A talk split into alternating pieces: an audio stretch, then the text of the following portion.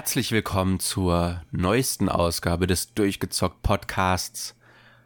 Nachdem wir letzte Woche, beziehungsweise letzte Folge, über ein Japano-RPG gesprochen haben, geht es heute wieder in Richtung westlicher Gefilde und wir sprechen über ein aktuelles westliches RPG, wobei sich, glaube ich, darüber auch ein bisschen streiten lässt, äh, wie bei dem letzten Thema, wie viel RPG und äh, wie viel ja äh, in dem Fall, glaube ich, Hack and Slash im Vordergrund steht. Es geht nämlich heute um Dungeons and Dragons Dark Alliance und äh, ja, wie man letztens vielleicht schon festgestellt hat, ist das dann gar nicht mehr mein Thema, sondern Thomas sein Thema. Hallo Thomas.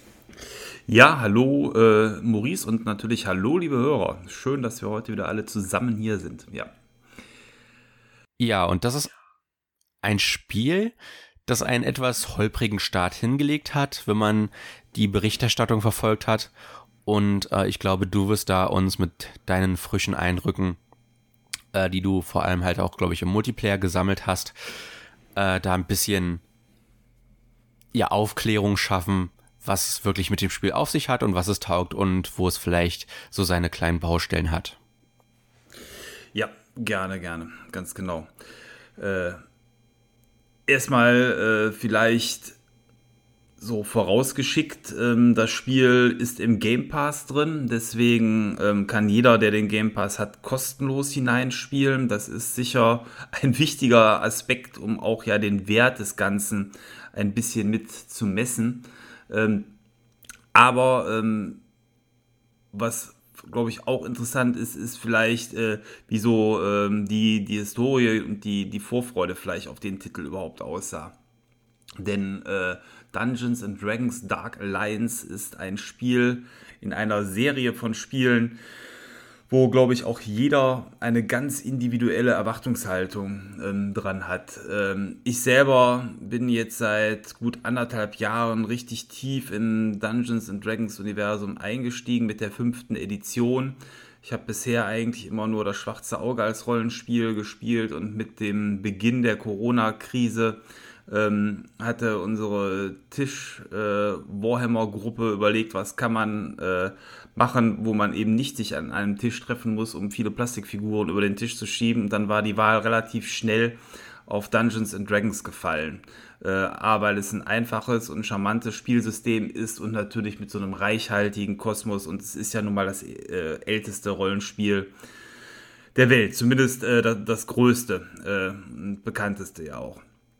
So, und ähm, insofern war die Vorfreude dann, als dann ähm, irgendwann so die ersten Videos auftauchten, auch schon relativ groß. Und äh, wie ich eben sagte, es ist ja ein Spiel aus einer Serie. Es ist losgegangen in den 90ern ähm, mit der Baldur's Gate-Saga. Baldur's Gate ist ja wirklich dieses richtig fette, epische Rollenspiel mit vielen Charakteren, zig Schauplätzen und äh, ja, gut über 100 Stunden Spielzeit, wenn man da alles machen will. Und ich glaube, das steht auch auf so einem ganz eigenen Thron. Und man hat ja da dann überlegt, was kann man machen, um das Ganze auch für die Konsolen attraktiv zu machen.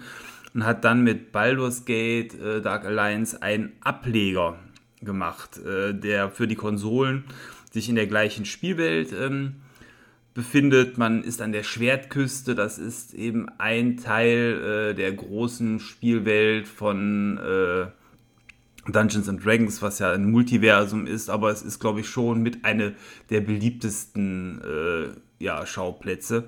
Und, ähm, und vor allen Dingen auch ein Schauplatz, der sehr dem klassischen Fantasy entspricht. Man hat hier die Elfen, die Zwerge, ähm, Magie ist da, aber es ist eben nicht so eine High-Level-Magie, wie es zum Beispiel ein Eberron oder andere Schauplätze hat. Und insofern fühlt sich jeder Herr der Ringe-Leser auch hier, glaube ich, ein Stück weit zu Hause. Äh, so. Und ähm, jetzt in dem neuen Titel ist Baldur's Gate ganz verschwunden. Es ist nur noch das Dark Alliance, also der Konsolenteil des Namens geblieben. Und ähm, man, oder ich fragte mich vorher schon, ja, was erwartet mich jetzt tatsächlich hier mit dem Spiel? Und als dann mehr durchgesickert war, wurde schnell klar, okay, es wird eine ganz andere Richtung einschlagen als die alten Baldur's Gate-Teile und auch in Stücken äh, einen anderen Fokus haben als ähm, die alten Konsolentitel, die ich immer noch als Rollenspiele im klassischen Sinne mit Top-Down-Grafik bezeichnen würde, wo man äh, zwar einen hohen Action-Anteil hatte, aber trotzdem noch so eine Diablo-ähnliche Queststruktur. Und ähm, ja, was, was hat man gemacht? Man hat einen jetzt einen eigentlich Vierer Koop-Titel gemacht, der ähm, am besten in einer Online-Gruppe dann auch gespielt wird und der dann eben einem ermöglicht, als Party in klassische Dungeons hineinzuziehen und ähm, in die Rollen von den großen Figuren des, äh, ja, des Dungeons and Dragons Universums hineinzuschlüpfen, weil man macht sich keinen eigenen Charakter hier, sondern ähm, man äh, spielt äh, die Helden von Salvatores Roman. Das ist ja einer der, der äh, Autoren der Dungeons, Dungeons and Dragons äh, Romane, der auch den legendären Dristo Erden äh, erschaffen hat, den Schwarzelf, der äh, sich durch viele Romane zieht und dementsprechend, äh, glaube ich, auch vielen Lesern und Spielern bekannt ist. Wie, wie sieht es bei dir aus? Du bist ja nicht ganz so vertraut mit dem Thema Dungeons and Dragons. Hast du schon mal von Bristow Erden gehört oder ist das für dich äh, gerade neu? äh, tatsächlich habe ich schon mal von ihm gehört. Auch von der Buchreihe, aber selbst gelesen habe ich es nicht. Also das ist mehr so ein, äh, ja. ja, mal im Vorbeigehen hat man es mitbekommen. Äh, das denke ich. Aber insofern hat man hier im Spiel wirklich prominente Namen drin und äh, man kann sich vielleicht so ein bisschen auch schon was darunter vorstellen. Aber andererseits, ähm, man hat hier vier Archetypen, eben einen Zwerg, man hat diesen besagten Schwarzelf. Dann gibt es auch eine Bogenschützin und einen Typ, der mit dem Hammer mehr oder minder durch die Gegend äh, läuft, sodass eben vier verschiedene Klassen dann auch angeboten werden und äh, ja, das alles äh, dann darauf beruht, dass die Party sich dementsprechend gut ergänzt. Vielleicht äh, auch nochmal ein bisschen erstmal, bevor wir zum Gameplay kommen, was zur Grafik zu sagen, weil das ja das ist, was immer äh, so am ehesten auffällt. Ich habe das Spiel sowohl auf der Series X als auch auf dem PC gespielt. Das Tolle ist, es hat Crossplay zumindest auf den beiden Geräten. Auf der PlayStation hat es Crossplay zwischen der vierten und fünften Generation, was zumindest auch nett ist, aber cool ist hier eben, dass man als Xbox-Spieler wieder mit PC-Spielern zusammenspielen kann. Äh, schade, dass das äh, umgekehrt äh, mit den Playstations äh, nicht funktioniert, weil bei, tatsächlich bei mir im Freundeskreis äh, auch einer eine Playstation hat, ähm, der war dann leider dementsprechend außen vor. Äh, das ist etwas, das ist immer was, was ich nicht so ganz verstehe, weil es ist ja möglich mittlerweile. EA kriegt das hin. Mit dem Battlefield haben sie ja schon angekündigt. Und das ist jetzt auch nicht der Ausnahmefall, dass äh, äh, ein Battlefield so ein Crossplay hat, sondern das ist eher mittlerweile gang und gäbe. Und dann wundert es mich immer, dass die Leute, dass die Entwickler da hingehen und diese Art von Crossplay nicht mit implementieren. Äh, ist sicherlich eine Kostenfrage irgendwo auch, kann ich verstehen. Aber äh, ja, ich finde bei sowas dann mittlerweile schade, wenn es doch die Möglichkeit heutzutage gibt, Crossplay anzubieten, wieso man sie nicht auf allen Plattformen anbietet. Das ist immer ein bisschen ja. schade. Richtig, richtig. Vor allen Dingen, das Spiel ist ein Konsolentitel von der Steuerung her. Also ich habe es auch am PC jetzt nur mit Pad gespielt. Ähm, das steuert sich damit am besten aus meiner Sicht. Insofern äh, gibt es da auch keine unfairen Vorteile, wobei man ja eh hier sagen muss, man spielt ja in einer Party zusammen. Äh, ob dann einer mehr Schaden macht als der andere, ist dann sowieso aus meiner Sicht auch ein bisschen zweitrangig, ist ja kein Wettstreit. Ja, ähm, die Grafik. Also die Grafik sieht richtig gut aus. Man hat ähm, tolle ähm, Effekte, man hat äh, fantastische Landschaften mit hoher Weitsicht, auch wenn im Hintergrund nicht viel passiert und die eigentlichen Areale eher klein sind, aber man hat so dieses Gefühl äh, an der Eiswindküste, das ist der äh, Abschnitt, den man äh, dann wiederum innerhalb der Spielwelt von Faroon ähm, betritt, den man äh, dort besuchen kann. Und ja, man muss sich halt verschneite Berghänge, alte äh, zwergische festen Anlagen, dann die unterirdischen ähm, Höhlensysteme der Drow äh, also dieser Schwarzelfen vorstellen. Das ist das, was man hier besucht in dem Spiel. Klassische Dungeon-Kost. Und ähm, das ist wirklich sehr, sehr hübsch umgesetzt. Und ähm, was auch erstaunlich ist aus meiner Sicht, es gibt relativ viele Filmsequenzen, die die einzelnen Story- Abschnitte und die Dungeon-Läufe miteinander verknüpfen und zwar teilweise auch innerhalb einer Mission einem so durch den Film mal wieder zeigen, wie die Story weitergeht. Und das ist jetzt auf einem Niveau, was echt ordentlich ist. Die sind zum einen witzig gemacht, also gerade die Comedy kommt da nicht zu kurz, wenn äh, irgendwelche Goblins wieder was total Verrücktes machen. Und äh, auf der anderen Seite ähm, wir alle haben oder viele haben ja zuletzt ähm, das letzte Add-on von World of Warcraft äh, gespielt. Eine Serie, die eigentlich auch immer für tolle animierte Zwischensequenzen und ähnliches äh, bekannt war oder ist.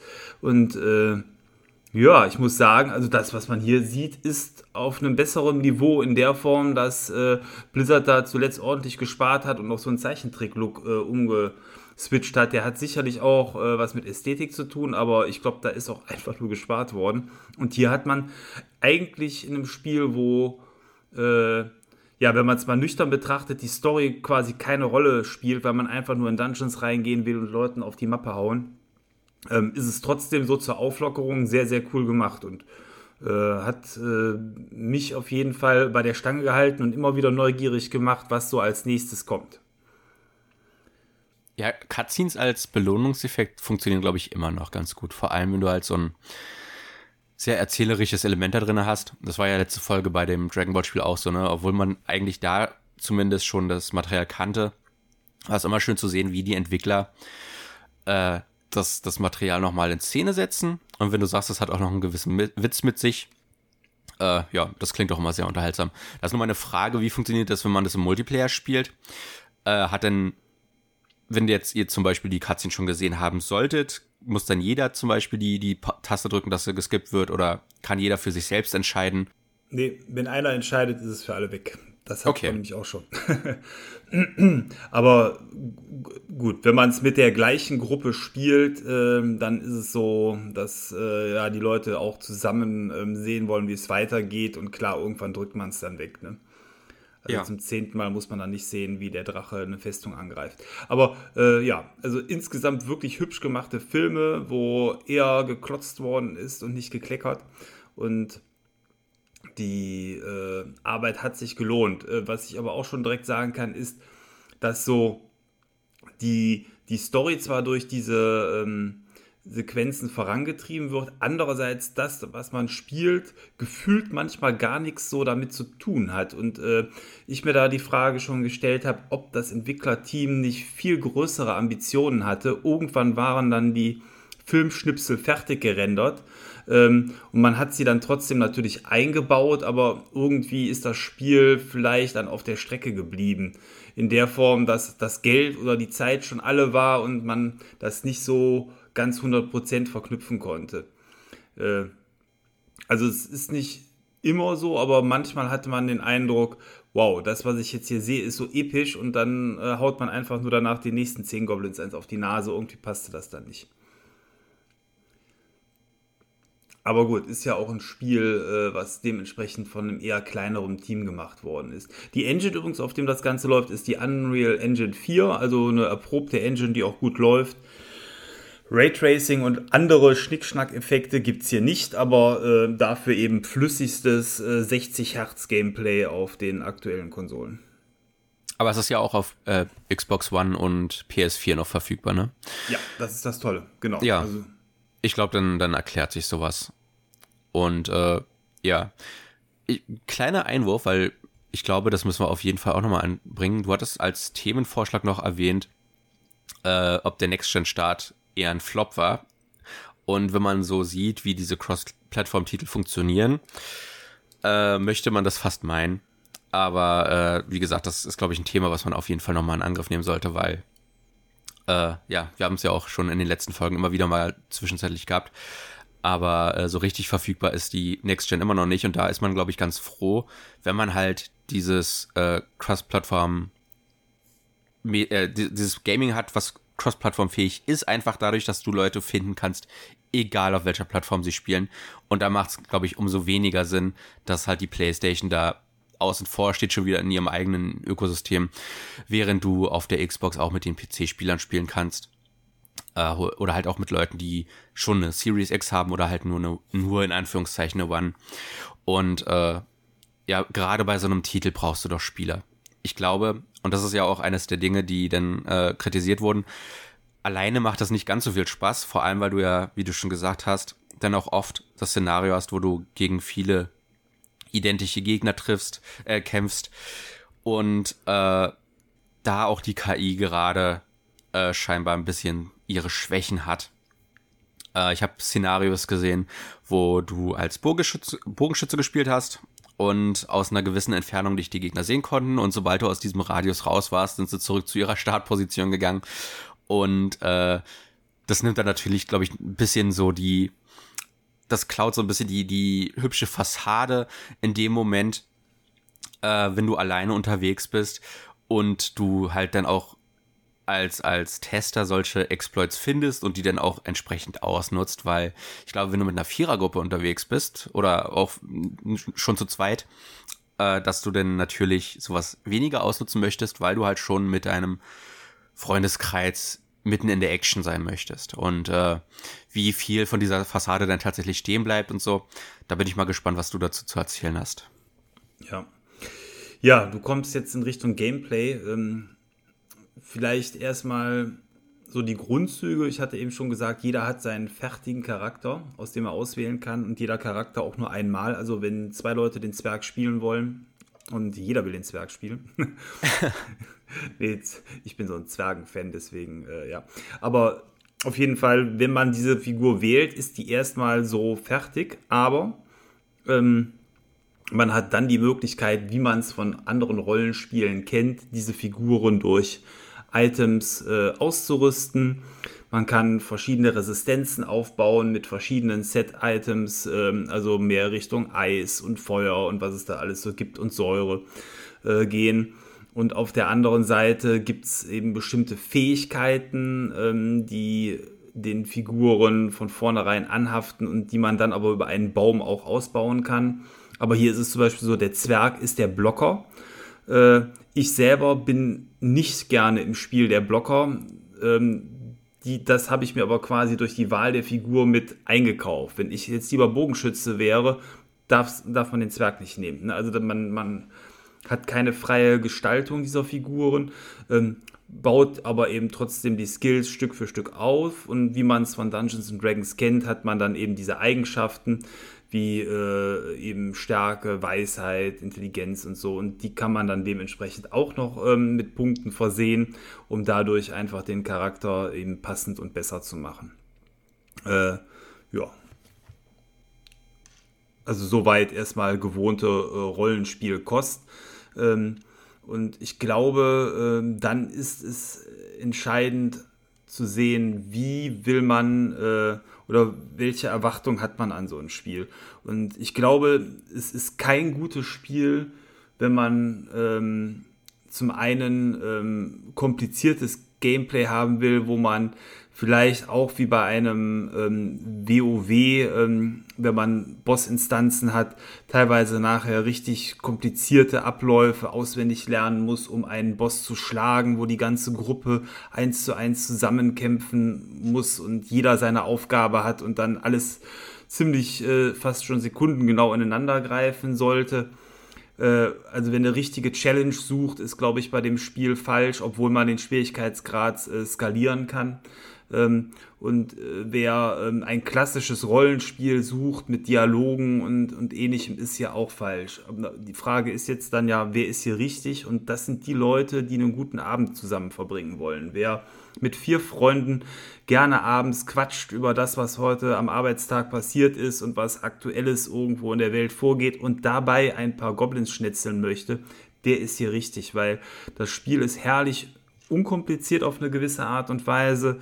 Man könnte auch sagen stumpf und eindimensional, aber genau das macht es in meinen Augen aus. Man kann hier einen guten Abend verbringen und ähm, ja, wenn man dementsprechend äh, darauf Lust hat, einfach mit Freunden zusammen unkompliziert einen Dungeon-Abend äh, zu erleben, dann ist das ein tolles Spiel, ohne dass man wie zwischen den Events von Woche zu Woche irgendwas craften muss, sich vorbereiten, irgendwelche Sachen farmen, alles fällt weg.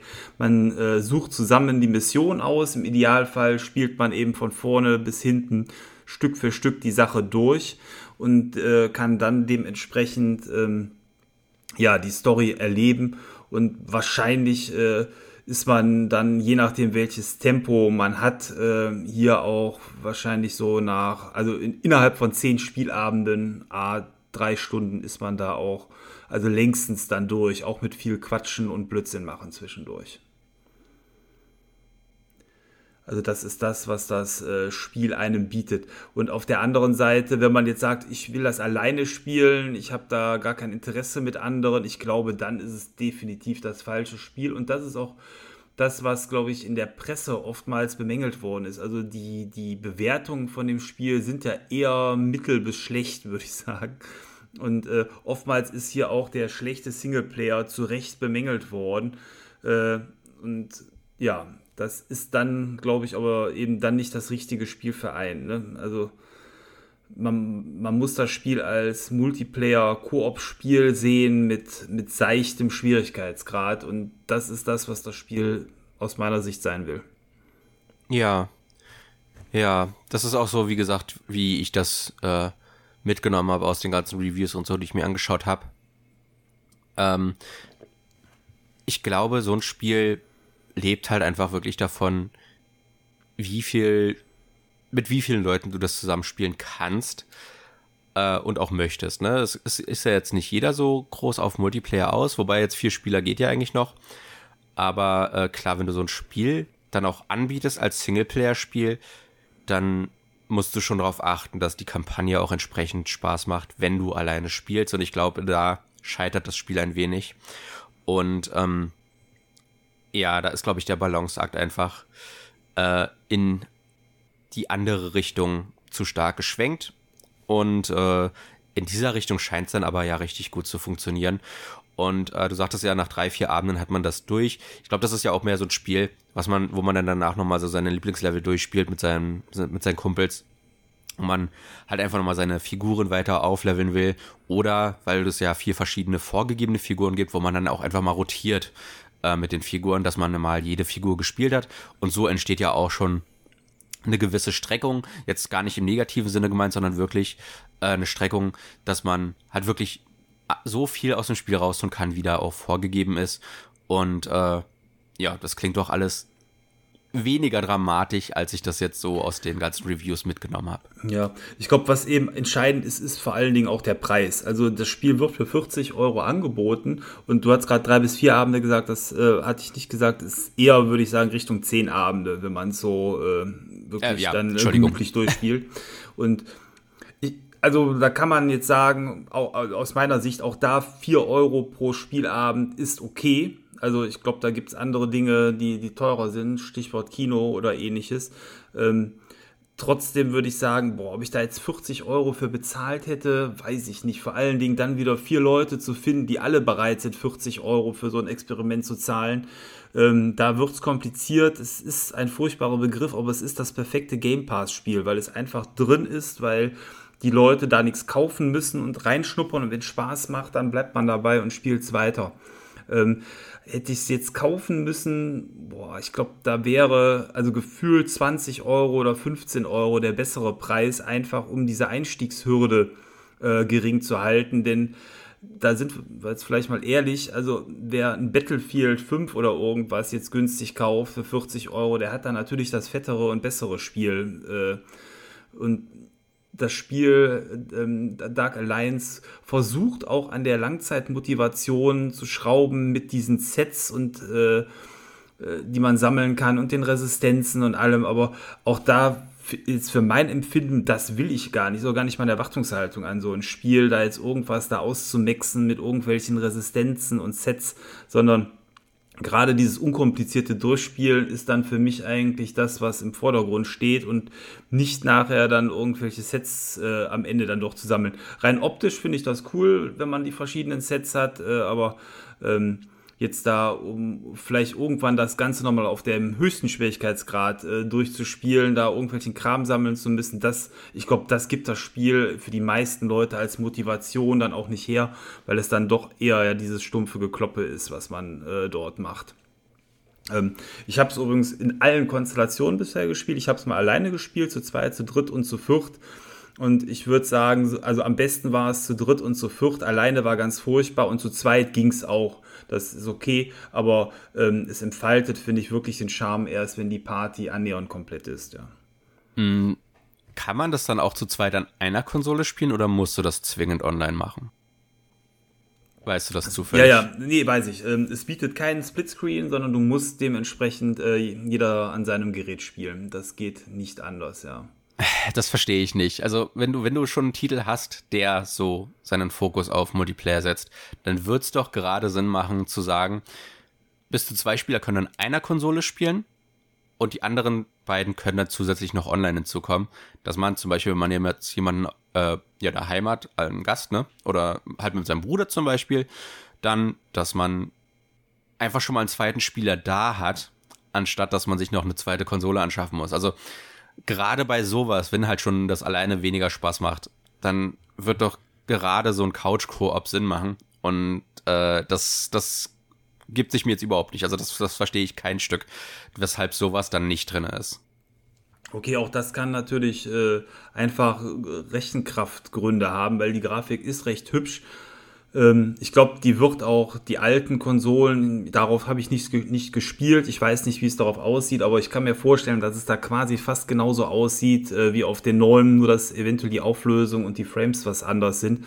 Und eventuell geht es dann zu sehr ans Limit, aber äh, ja, wünschenswert wäre es auf alle Fälle und äh, es bietet sich tatsächlich an. Also es ist ähm, äh, ein Spiel, was man mit großer Gewissheit auch äh, cool zu zweit auf der Couch spielen könnte. Äh, wie wir übrigens das alte ähm, Dark Alliance auf der ersten Xbox auch gespielt haben. Jetzt, wo du das gerade sagst, wir haben an, die, an der alten Xbox konnte man ja vier Controller anschließen und wir haben das so geliebt, äh, auf der Couch zu viert dort auf ähm, Monsterjagd zu gehen.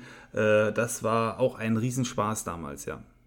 Ja, und sowas könnte man ja, also selbst wenn man es limitiert hätte auf zwei Spieler pro Konsole, äh, ja, irgendwie auch wieder nachleben können. Und das finde ich ein bisschen schade, dass, dass sowas nicht drin ist. Ich meine, klar, die, heutzutage geht alles in Richtung Online, aber eine Option zu haben für mindestens zwei Spieler Koop äh, auf der Couch, das ist schade, dass sowas fehlt. Ja, das wäre gut gewesen. Ähm, ja, Soundtrack haben wir noch nichts zu gesagt. Der ist äh, episch, der ist äh, gut. Die Effekte äh, kommen auch schön aus allen Richtungen über ein Headset oder eine Surround-Anlage. Also das äh, funktioniert. Es ist jetzt aber auch kein Filmscore, wie man zum Beispiel bei Sea of Thieves hat, wo man, äh, also ich zumindest dann sehr mitgehe. Es ist ein unauffälliger, guter, normaler Fantasy-Score, der dort hinterlegt ist. Und eben die Effekte sind, sind gut. Äh, am witzigsten sind eigentlich auch so teilweise dann wirklich die Stimmen da von den Gegnern. Es gibt zum Beispiel ein so ein Ogre-Level, wo die Oger äh, am, am Lagerfeuer sitzen und Musik spielen und dabei gemütlich essen. Und während man dieses Level erforscht, hört man die ganze Zeit, und das ist sehr cool, wenn man ähm, gerade über die Xbox dieses Dolby Atmos aktiviert hat, äh, was ja auch mit normalen Kopfhörern funktioniert. Man hört quasi den Gesang von oben in den Bergen herunterkommen. Das ist so cool. Äh, da funktioniert dieses, diese neue Soundgeschichte sehr, sehr gut. Und äh, ja, das sind so die Dinge, die eigentlich Kleinigkeiten sind, die aber unheimlich zur Atmosphäre beitragen, wenn man die ja, fetten Oger singen hört. ja, ähm, ich glaube, viel mehr gibt es zu dem Spiel dann auch nicht zu sagen. Ähm, es ist äh, aus meiner Sicht eine Empfehlung für alle, die das Spiel eh im Game Pass drin haben. Schnappt euch ein paar Freunde und guckt mal hinein. Ihr werdet wahrscheinlich eine gute Zeit damit äh, erleben können. Alle, die alleine reinschauen, werden eher enttäuscht sein und jeder, der die Erwartungshaltung hat, hier eine Fortsetzung der alten Konsolen Baldur's Gate Titel zu bekommen oder äh, gar der PC Titel, die werden total enttäuscht sein. Man hat ja wahrscheinlich bewusst auch das Baldur's Gate aus dem Namen mittlerweile ganz rausgestrichen und ähm, ja, was ist geblieben? Eben ein gutes Koop-Game für entspannte Abende mit äh, Bier und Brezelspaß, ja. So, können, so würde ich es bezeichnen. Ja, und es ist ja auch gar nicht verkehrt, auch mal solche Spiele zu haben. Es muss ja nicht immer der größte AAA Cinematic Universe Craft sein, ja, der einen äh, Abend für Abend mitreißt, Spiel für Spiel, sondern man braucht ja auch irgendwann mal irgendwas zum ich sag mal in Anführungszeichen entspannen. Es ist ja, glaube ich, trotzdem ein eher hektisches Spiel, aber äh, es ist natürlich auch die Frage, wie viel man gefordert wird. Und äh, wenn man einen schönen Abend verbringen kann mit seinen Freunden, ist das ja auch was wert. Und ich glaube, dafür ist das Spiel perfekt gemacht, so wie es klingt. Ja, so, so würde ich es äh, unterstreichen. Und äh, ja, lasst euch da nicht von den niedrigen Bewertungen abschrecken. Äh, beim Kauf vielleicht schon, beim Reinzocken auf keinen Fall. Ladet euch das mal herunter und, und guckt hinein. Und äh, man hat jetzt auch schon ein paar Patches gehabt. Ja, ist richtig, am Anfang gab es da wohl auch so ein paar Schwierigkeiten, wobei die zum Glück bei uns nicht aufgetaucht sind. Aber ähm, ja, die ersten Patches waren jetzt auch da, haben Dinge noch verbessert. Und äh, ja, ich kann aber jetzt auch, weil es uns nicht aufgefallen ist, noch nicht mal im Detail sagen, was verbessert wurde. Äh, es war quasi unauffällig. Aber das ist so dieses typische, man will dann äh, abends spielen und stellt fest, oh, erst nochmal ein Patch runterladen. Das ist die schöne Online, das Schöne an der Online-Welt, ne? Dass man da immer mal so von so kleineren oder größeren äh, Download-Brocken überrascht wird, wenn man vorher das Gerät nicht angeschmissen hat. Ja. Ja, ich würde sagen, das soll zum Hauptspiel gewesen sein. Und äh, du hast schon gesagt, wir wollten uns äh, diese Woche ein Outro gönnen, oder nicht? Ja, ähm, der, der, ich glaube, der Grund, weshalb wir die, die letzten Folgen nicht gemacht haben, ist einfach noch die Tatsache, dass es mir halt immer noch nicht perfekt geht, aber wir haben halt so die, die Wasser getestet, äh, wie weit wir kommen und äh, mittlerweile geht es mit dem Podcasten von mir aus eigentlich wieder und da habe ich mir gedacht, ja, kann man dann eigentlich auch so langsam das Outro wieder reinbringen. Äh, vor allem, weil du ja auch was Schönes erlebt hattest diese Woche, äh, ich auch und da bietet sich das an, vor allem bei halt so einer kleineren Folge dann auch mal wieder ein bisschen außerhalb des Hauptthemas noch ein bisschen zu sprechen. Und deswegen würde ich sagen, wenn das auch für dich okay ist, dass wir gleich ins Outro rüberhüpfen. Jawohl, dann hören wir uns gleich im Outro wieder. Bis gleich.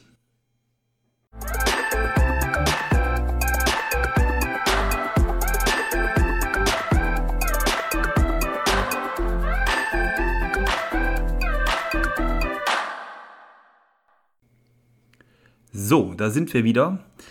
Äh, ja, Maurice, du hast etwas, was du erzählen wolltest, dann leg doch mal los. Was äh, ist dir Gutes widerfahren? Ja, ich hatte am Mittwoch Geburtstag gehabt und habe von dir und Kai unter anderem auch ein paar schöne Geschenke bekommen. Vielen Dank dafür nochmal. Und äh, da drunter war ein Spiel tatsächlich, was mich sehr überrascht hat. Da hatte ich nämlich kürzlich nochmal drüber nachgeschaut, äh, äh, was kostet der Spaß aktuell noch. Und äh, das war mir immer noch ein Ticken zu hoch. Und dann war das in dem ein Geschenk drin. Da habe ich mich sehr drüber gefreut. Das war nämlich das Immortals Phoenix Rising von Ubisoft. Und da habe ich jetzt auch schon ein bisschen reingeguckt. Ich habe noch das Hyrule Warriors Zeit der Verheerung bekommen. Da habe ich auch ein bisschen reingeschaut. Und das sind, glaube ich, so meine zwei Spiele-Highlights diese Woche. Äh, beide machen sehr Spaß. Äh, lustigerweise ist das, ist das Immortals mehr Zelda-like als das Zelda-Spiel, aber gut, es ist ja auch eher ein Hyrule, äh, ein Dynasty Warriors-Klon in dem Fall. Aber beide geben mir so ein bisschen den Zelda-Spaß, den ich jetzt nach dem Durchspielen von Breath of the Wild bei meinem zweiten Durchlauf dann wieder ein bisschen vermisst habe. Man hat ja immer so eine Flaute, ne? wenn, wenn das eine Zelda vorbei ist, dann hofft man auf das nächste. Zugegeben, das Skyward Sword könnte ich auch spielen, aber da habe ich jetzt noch nicht so wirklich Lust drauf. Und äh, ja, entsprechend gebe ich mir dann aktuell diese Titel. Das, äh, Ze das Zeit der Verheerung, das ist, das ist ein blöder Titel auf Deutsch. Das heißt im Englischen Age of Calamity. Äh, wieso hat man es im Deutschen nicht Zeitalter der Verheerung genannt? Ich weiß es nicht. Zeit der Verheerung klingt wie als würde es auf der Uhr stehen. Oh, jetzt ist wieder Zeit der Verheerung.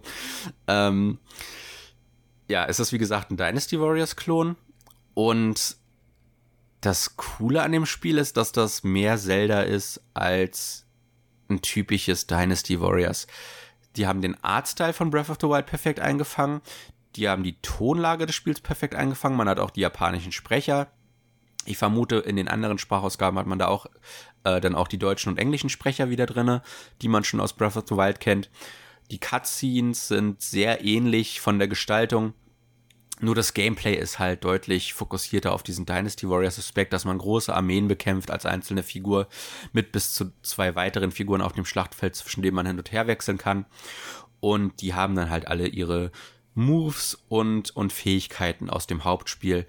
Und das ist sehr unterhaltsam, aber halt wie Dynasty Warriors typisch auch auf Dauer ein bisschen eintönig. Also es ist kein Spiel, wo ich jetzt zehn Stunden am Stück spielen kann, wie Breath of the Wild, wo es viel und vieles links und rechts auch des Weges zu entdecken gibt, sondern es ist mehr so ein Spiel, das spielt man mal für eine Stunde, hat ein paar coole Schlachten geschlagen und dann legt man das wieder für eine Woche weg und wenn man da Bock drauf hat, kehrt man da zurück. Und das Immortals ist halt wirklich mehr ein Breath of the Wild Klon, ähm, der allerdings ein bisschen abwechslungsärmer ist als ein Breath of the Wild. Äh, ich habe jetzt schon Ubisoft-typisch wieder viel zu oft dieselbe Aufgabe, nur an anderen Stand, äh, Standorten gemacht. Und äh, da ist es wirklich dann die schön gezeichnete Welt mit diesem griechischen Mythos im Hintergrund, der äh, dann das Spiel hervorhebt. Und ich habe bisher noch nicht so viel von der Karte entdeckt. Wie gesagt, so zwei, drei Stunden habe ich gespielt. Ich glaube, das ist auch der Grund, weshalb ich das vorhin erwähnt hatte. Ähm, ja, macht Spaß, aber ist ein bisschen eintönig. Äh, hat, mich, hat mich ein wenig überrascht, weil gerade Assassin's Creed ist ja die, die große Vorlage, also spielt sich eigentlich auch eins zu eins wie in Assassin's Creed, nur dass man auch fliegen kann. Und ähm, da fehlt mir bisher so ein bisschen die Abwechslung. Also die Aufgaben, die da sind, sind spaßig, aber ich habe das Gefühl, so zumindest im ersten Gebiet sind das nur so drei, vier verschiedene Aufgaben, die man da abarbeitet und das finde ich ein bisschen schade. Da kommt noch mehr. Es gibt nachher auch Rätselschreine und anderes. Äh also ich glaube, ja, es ist auf jeden Fall kleiner als in Breath of the Wild äh, und auch äh, günstiger natürlich dementsprechend äh, in der Herstellung gewesen.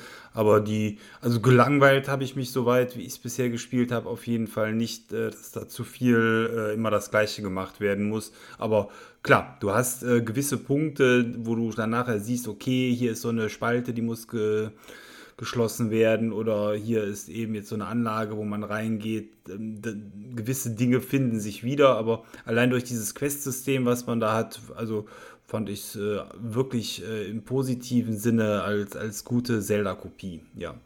Ja, es macht auch auf jeden Fall Spaß und äh, ich bin ja jemand, der auch dann auf kosmetische Items steht. Entsprechend hat mir es mir gefallen, dass man oft oh, dann ja. auch mit neuen Rüstungen belohnt wird. Also das gefällt mir sehr. Das stimmt. Und es ist halt so herrlich äh, bunt, so würde ich es mal äh, umschreiben. Ne? Das, äh, aber gut, vielleicht machen wir irgendwann auch nochmal eine eigene Sendung dazu. Ja, was beide weiter oder durchgespielt haben. Hut hm? ab. Also es kann daran liegen, dass das Spiel auch auf der Switch herausgekommen ist. Aber ich spiele es auf der Xbox One. Also auf, auf der One S, nicht auf der X. Und es läuft wahnsinnig gut. Die Ladezeiten 5 Sekunden, höchstens 10. Es lädt schnell, es spielt sich flott und es läuft auch flüssig. Und das sind Dinge, die ich jetzt nicht vom letzten Assassin's Creed sagen konnte auf der One. Äh, geschweige denn dem Watch Dogs Legion, das noch schlechter lief als das Assassin's Creed. Und das Immortals, das läuft wahnsinnig gut und sieht auch fantastisch aus auf der One. Äh, ich glaube sogar, das sind die ganzen 1080p. Hut ab, also welches Team auch immer dahinter steckte, das hat sich wirklich Mühe mit der Optimi äh, Optimierung gegeben in dem Fall. Und das läuft wahnsinnig gut auf der Xbox One S. Also ja, ist nicht so überladen. Ne? Also Assassin's ja. Creed war ja dann wirklich, hatte man den Eindruck so bis zum letzten Fitzelchen ausgereizt und hier der Comic-Look, glaube ich, äh, tut der Sache gut und es läuft so gut, wie die alten Assassin's Creeds ja auch gelaufen sind. Ne? Also das war so der große Schock, glaube ich, für die meisten, dass das neue Assassin's Creed äh, dementsprechend schlechter gelaufen ist. Aber ja. gut, wollen wir vielleicht davon nicht wieder anfangen. ja. Ja, äh, sehr schön, sehr schön. Jetzt überlege ich gerade, was, ja, du wolltest was sagen? Äh, ja, ich wollte sagen, aber du, du hast auch ein bisschen, glaube ich, äh, nicht nur vor dem Fernseher gesessen, sondern dir auch was live angeguckt. Genau, genau. Äh, ich hatte das große Glück am letzten Freitag, also jetzt vor zwei Tagen, endlich nochmal ein kleines äh, Konzert besuchen zu können. Ähm, ich bin ja bisher jedes Jahr sehr gerne zum äh, Festival hier in meiner Heimatstadt, dem Eier mit Speck Festival äh, in Viersen gegangen. Und das war letztes Jahr schon ausgefallen und ist auch dieses Jahr ausgefallen. Aber ähm, scheinbar hat die Stadt äh, sich überlegt, ähm, man baut ja eine Freilichtbühne auf. Man hat äh, Tische für jeweils zehn Personen und insgesamt 400 Gäste, die mit weitem Abstand ähm, dann entweder Kunst, also irgendwelche äh, Redner, die kommen, äh, anschauen kann, oder jetzt in dem Fall Musik. Und ähm, ja, eigentlich hat der gleiche Veranstalter, der sonst das Konzert macht, äh, jetzt sehr kurzfristig. Äh, ich habe es quasi eine Woche vorher erfahren, ähm, dass das überhaupt stattfindet. Das war alles so ein bisschen undercover. Ähm, hat ähm, jetzt auch drei Konzerttage hier geplant und die werden auch aktuell abgehalten, wobei ich jetzt nur noch ein Ticket für den Freitag bekommen habe, was aber auch nicht schlimm ist, weil an dem Abend der Heavy Metal Abend war, was ja dann äh, auch meine Lieblingsmusik in der Richtung ist. Und insofern, ja, konnte man äh, Corona-konform mit viel Abstand geimpft, getestet und wie es alles äh, so, so schön heißt, zusammen äh, einen Abend verbringen. Äh, ja, hat gut getan, zumal das Wetter einfach äh, Bombe war und wir dementsprechend äh, bei schönstem Sonnenschein ab mittags dann Musik genießen konnten. Und ja, das hat Spaß gemacht man merkt da so ein bisschen, was man vermisst. Andererseits war es immer noch ein Kompromiss.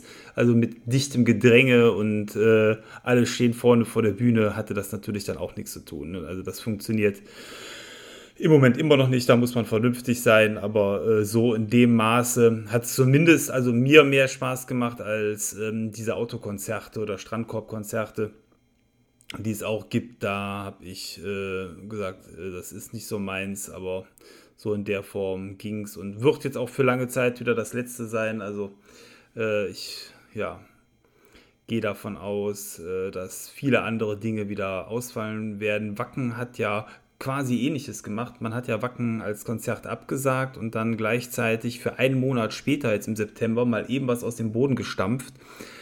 Ähm, wenn man sich anschaut, wie momentan die Rahmendaten sich wieder verändern, Inzidenzen steigen, ich habe schon fast meine Zweifel, dass dieses geplante Megakonzert im September, da sollen 20.000 Gäste oder mehr hinkommen, ob das überhaupt so stattfinden kann. Und die andere Frage ist, ob es denn dann auch vernünftig ist, zu sowas hinzugehen.